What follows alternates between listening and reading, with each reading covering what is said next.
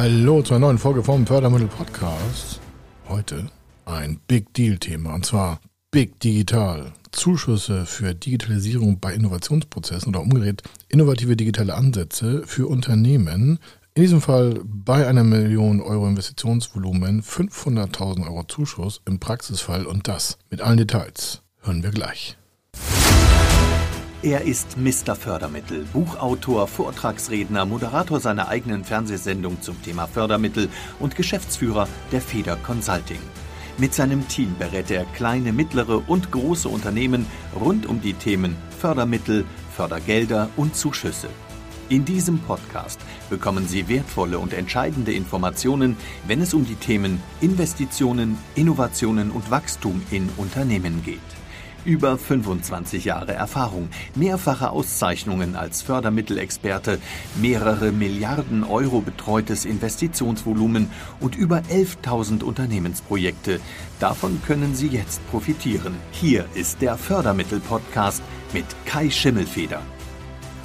Und was das genau heißt, schauen wir uns auch an Praxisbeispielen heute an. Und äh, habe auch eine Rechnung mitgebracht und hören Sie auch die Zuschusshöhe, weil die Zuschusshöhe, also das geschenkte Geld vom Staat für das Förderprogramm in diesem Rahmen heißt das Big Digital.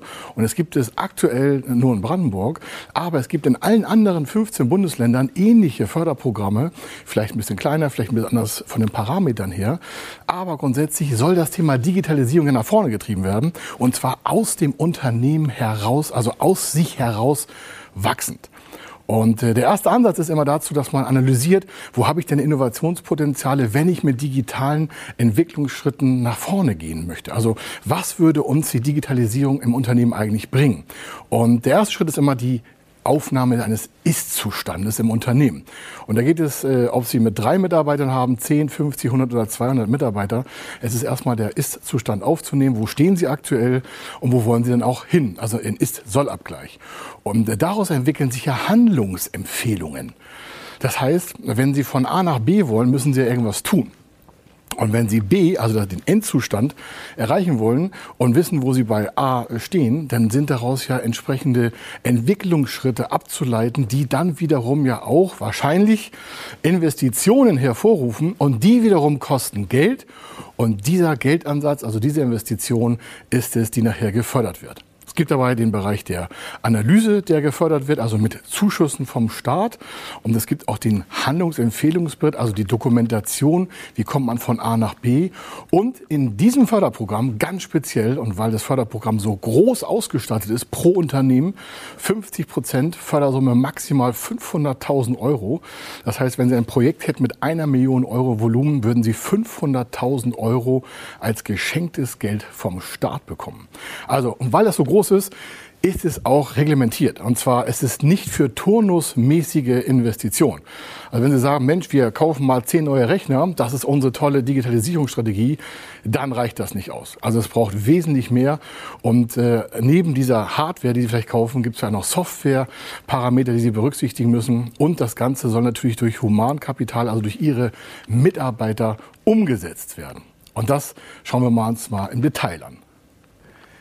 Was ist denn ein erster Ansatz, der überhaupt gefördert wird? Und äh, da sind äh, verschiedene Positionen, die Sie in der Investitionsplanung berücksichtigen können. Grundsätzlich geht es da ja um Ihre eigenen Personalkosten, die in dem Digitalisierungsprozess notwendig werden, in die Förderung zu überführen. Und um das zu tun, macht man sich verschiedene Netzwerke an verschiedenen äh, Digitalprozessen und auch an verschiedenen Parametern und Checklisten zunutze, die dieses Förderprogramm auch schon mitliefert. Das heißt also, wenn Sie äh, vorab einer Förderantragstellung sich die Unterlagen alle richtig durchlesen, dann gibt es dort verschiedene Checklisten, verschiedene Ablaufpläne, damit Sie dann nicht alleine vorstehen äh, und auch nicht wissen, wo der Anfang oder wo das Ende ist. Das ist alles schon in dem Förderprogramm inkludiert, so eine Art Guideline, ein Leitfaden. Und äh, die wichtigsten Elemente für die ersten Schritte der Förderung für die die Frage, was wird eigentlich finanziert, ist äh, die Integration von weiteren Kunden. Das heißt, wenn Sie also jetzt noch nicht in Ihrem Digitalprozess so weit sind oder in Ihrem Analogprozess, dass Sie Ihre Kunden vielleicht in der Produktentwicklung, in der Logistik, also in der Verwendung von Materialien bis zum Kunden hin oder von Dienstleistungen oder Verfahren bis zum Kunden hin involviert haben, das könnte das Stichwort Peer-to-Peer-Group sein, also das heißt, Sie fragen Kunden, wie vielleicht das Produkt verbessert werden könnte, das wäre ein Ansatz. Warum? Wenn Sie wissen, wie in Zukunft Ihre Kunden Ihre Produkte, Dienstleistungen, Verfahren nutzen wollen oder haben wollen, dann können Sie ja heute schon darauf zurückgreifen und sagen, okay, wir werden mit unseren Kunden die Integration so vollziehen, dass wir über digitale Prozesse erfahren, was eigentlich unsere Kunden haben wollen. Nächster äh, Punkt ist auch die Reduzierung von Medienbrüchen. Also stellen Sie sich vor, Sie haben einen Vertrieb, der ist analog unterwegs, ja, im Auto, hat noch was wie einen Rechner dabei, um die Haushalte, also die Lagerwirtschaften zu fahren. Das heißt, der kann beim Kunden sofort sagen, ist das Produkt da, kann er das liefern, kann er ein Angebot schreiben. So, und jetzt geht's aber weiter. Der Kunde ist nicht in der Datenbank oder das Produkt ist gar nicht richtig verfügbar und das sieht der Vertrieb gar nicht, sondern erst dann, wenn er quasi wieder im Unternehmen ist. Das heißt, der Bruch besteht dahin, Sie sind bis zum Kunden digital und danach läuft es analog prüfend ab. Das heißt, Sie können es nicht fließend fortführen.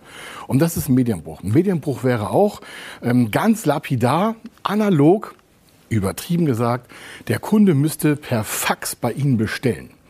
Das mag jetzt noch sehr niedlich klingen, aber es ist so, dass noch nicht alle Unternehmen, äh, meistens auch so viele verschiedene Kleinunternehmen, noch mit so einer quasi Klatte arbeiten, also so, so, so ein Blatt, äh, so ein Blatt, wo halt der Auftrag draufsteht und dann wird der Vertrieb oder das dementsprechende Verkaufsperson schreibt die gewünschten Waren, Dienstleistungen oder Parameter auf. Der gibt das dann in den äh, Verkauf und Einkauf im Unternehmen und dann wird es quasi manuell ausgeführt.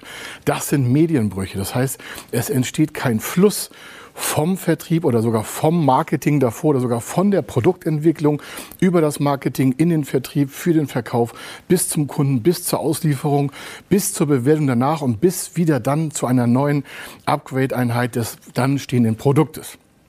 Sie merken, da kann man ganz viele Flüsse machen und das kostet aber in der Entwicklung sehr viel Geld. Das können Sie mit Ihren Mitarbeitern intern ja regeln.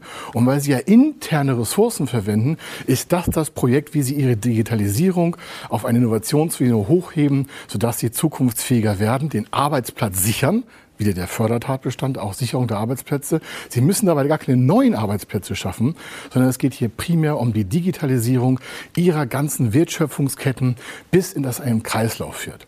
Und ein weiterer Punkt ist zum Beispiel auch, wie hoch sind Sie dann in der Digitalisierung, in der Kundenorientierung? Ja, viele Unternehmen liefern aus und dann hört es auf. Dann wird auch keine Frage mehr gestellt, hat Ihnen das Produkt gefallen, was können wir verbessern, was hätten Sie für Vorschläge.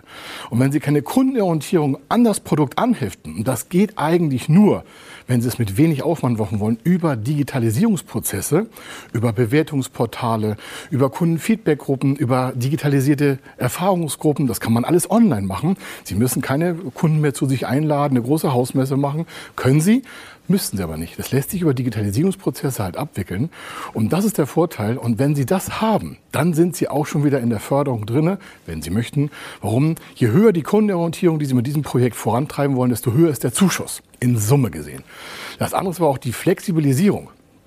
Nehmen Sie jetzt das Thema, Ihr Vertrieb müsste nicht mehr jeden Abend nach Hause und irgendwelche Aufträge in Lieferschein schreiben ja, oder in, in Angebotsschein, sondern es wäre alles über ein Laptop oder ein Tablet äh, schon im oder beim Kundengespräch alles verifiziert, abgestimmt, Preis steht fest und es wird online über Wi-Fi oder über Mobilecard direkt ans Unternehmen des ausliefernden Unternehmens, also in diesem Fall Ihr Unternehmen, geliefert.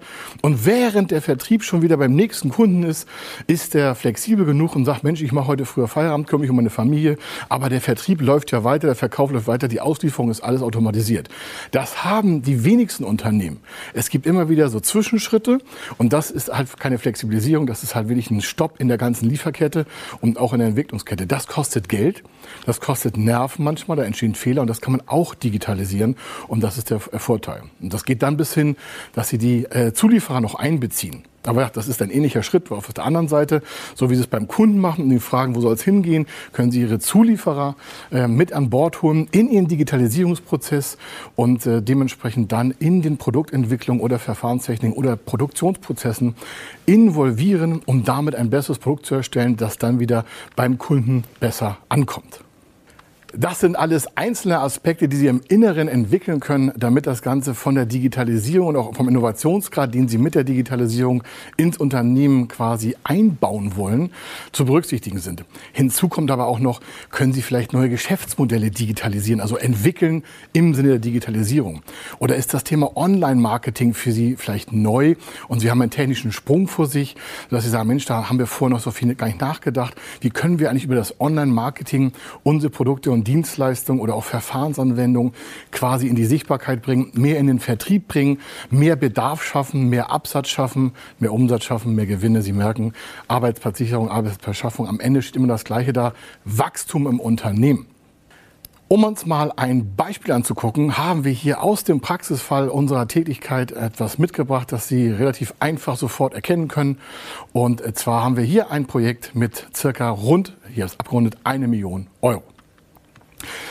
Das hat sich aus verschiedenen Komponenten zusammengesetzt. Das heißt, da war ein Personalkostenanteil drin. Wie ist der entwickelt worden? Man hat ein Anfang und ein Ende eines Projektes gesetzt. Also Anfang, Ende und dazwischen die Mitarbeiter, die daran teilhaben, an diesem Projekt, sind die Förderkosten, die Personalkosten. Also das, die Personalkosten werden dann gefördert. Dann gibt es noch Entwicklungsschritte dazu. Dann gab es noch Material dazu. Da musste noch Hard- und Software gekauft werden.